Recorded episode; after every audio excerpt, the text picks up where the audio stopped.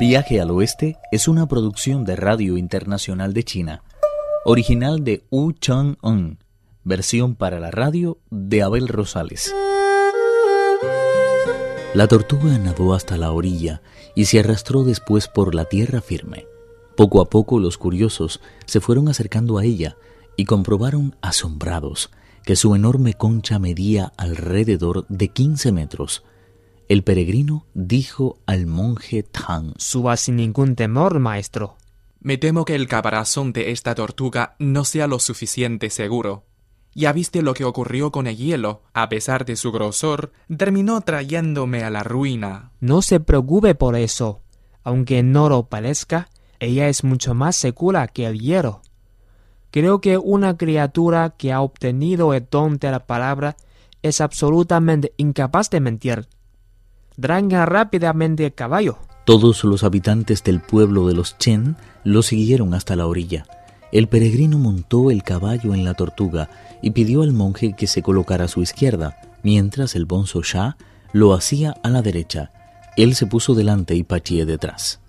Temiendo que a pesar de todo la tortuga pudiera jugarles una mala pasada, se quitó la piel de tigre y la usó a manera de riendas. Colocó a continuación un pie sobre su cabeza y como si fuera un vulgar carretero, sostuvo en la mano a manera de fusta la temible barra de hierro. La tortuga estiró las cuatro patas y se deslizó por las aguas con la misma suavidad que si se encontrara en terreno firme. El gentío que se había remolinado en la orilla comenzó a quemar incienso, al tiempo que hacía profundas reverencias. La gente continuó con los ritos hasta que los peregrinos se hubieron perdido en la distancia. El maestro y los discípulos lograron cruzar aquella enorme masa de agua en menos de un día.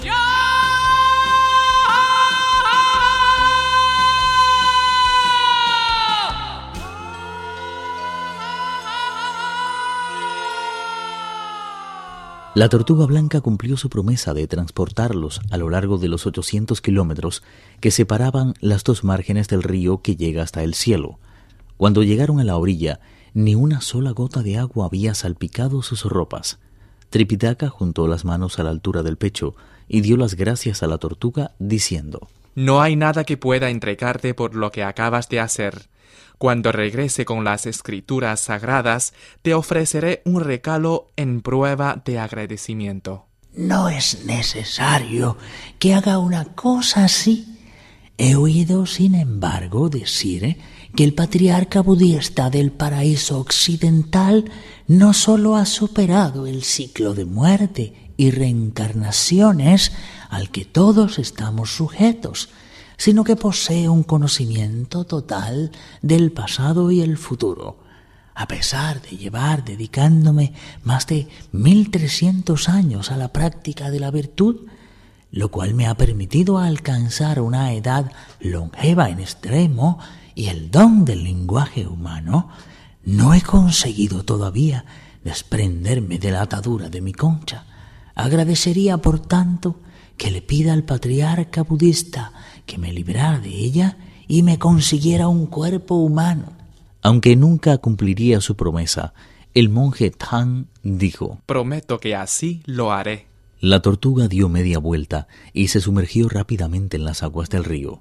El peregrino ayudó al monje Tang a montar en el caballo, mientras Pachie cargaba con el equipaje y el bonzo Sha se encargaba de cerrar la marcha. No les costó mucho encontrar el camino que conducía hacia el oeste, enfilándolo con renacidas esperanzas y firme ilusión. Sobre todo ello disponemos de un poema que dice, El monje santo partió en busca de Buda por orden imperial, no dudando en recorrer enormes distancias ni en someterse a dificilísimas pruebas. Contra su determinación, nada podía en las acechanzas de la muerte llegando a cruzar el río celeste a lomos de una tortuga.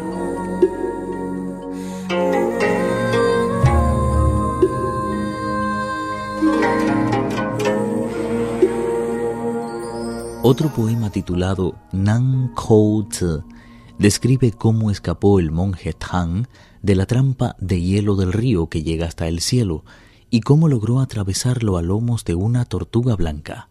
Es conveniente barrer con frecuencia los suelos de la mente y hacer desaparecer de ella el polvo de los sentimientos. Hay que evitar, ante todo, que desaparezca de nosotros la imagen de Buda. Solo a quien es puro le es dado hablar de las fuentes primeras. Para poder respirar con libertad en Chao Che es necesario apagar la vela de la naturaleza y mantener a raya la fogosidad del caballo y el mono. Únicamente quien se dedica a ello día y noche puede alcanzar la perfección.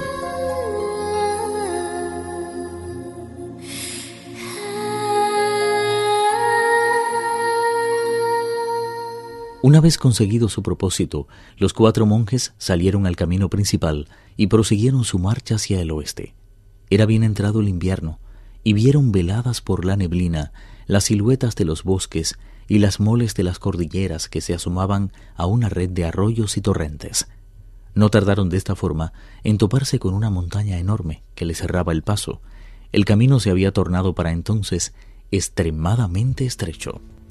Estaba claro que por lo abrupto de los riscos que se veían un poco más adelante, que ningún caballo podría trasponer jamás aquella empinada montaña.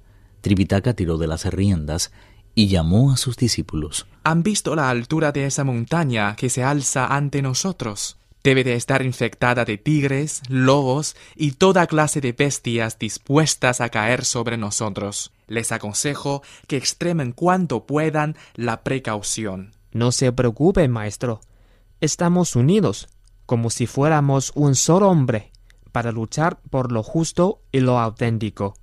Le prometemos hacer cuando esté de nuestra parte para destruir a todos los monstruos con los que nos topemos. De los tigres y lobos no hay por qué tener miedo. Tripitaka se sintió más tranquilo al oír eso y espoleó el caballo para que iniciara la ascensión. No tardaron en comprobar que el maestro no se había equivocado. La marcha se hizo en extremo penosa.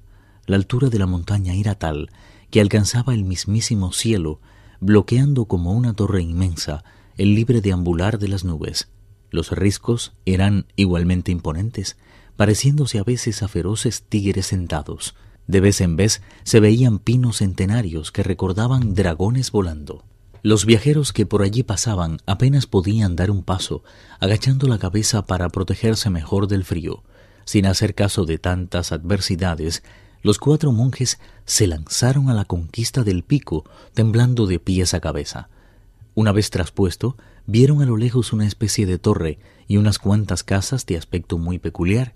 El monje Tang detuvo la cabalgadura y dijo a sus discípulos Siento tanta hambre y tanto frío que no pueden imaginar la alegría que me produce ver esas construcciones ahí delante. Por fuerza tiene que tratarse de un templo o de un monasterio. Acerquémonos a mendigar algo de comer. Proseguiremos el viaje en cuanto nos hayamos llevado algo a la boga. El peregrino abrió cuanto pudo los ojos y comprobó que tan peculiar lugar estaba cubierto por un aire de origen diabólico y una neblina que sólo presagiaba desdichas. Ese no es un buen lugar, maestro. ¿Por qué no? ¿Acaso no hay gente viviendo ahí? A lo largo del camino que conduce hacia el oeste, hay infinidad de diablos y monstruos con poderes suficientes como para levantar de las casas y pueblos, meras trampas para atraer a los viajeros incautos. Supongo que habrá oído decir que un dragón es capaz de engendrar nueve clases distintas de hijos. Una de ellas es una almeja gigante, cuya respiración brilla como los rayos y a veces toma la forma de casas y edificios. Si pasan por allí por alto algunos pájaros o cuervos y deciden detenerse en esos falsos pueblos a recobrar las fuerzas, la almeja se los traga enseguida. Se trata en realidad de una trampa ingeniosa en extremo. Luego de escucharlo, el monje Tang concluyó. Está bien, no entraremos allí. Sin embargo, insisto en que tengo un hambre terrible. Viaje al oeste, uno de los cuatro grandes clásicos de la literatura china. Versión para la radio, Abel Rosales. Actuaron en este capítulo Pedro Wang y Alejandro Lee. Esta es una realización de Abel Rosales, quien les habla, para Radio Internacional de China.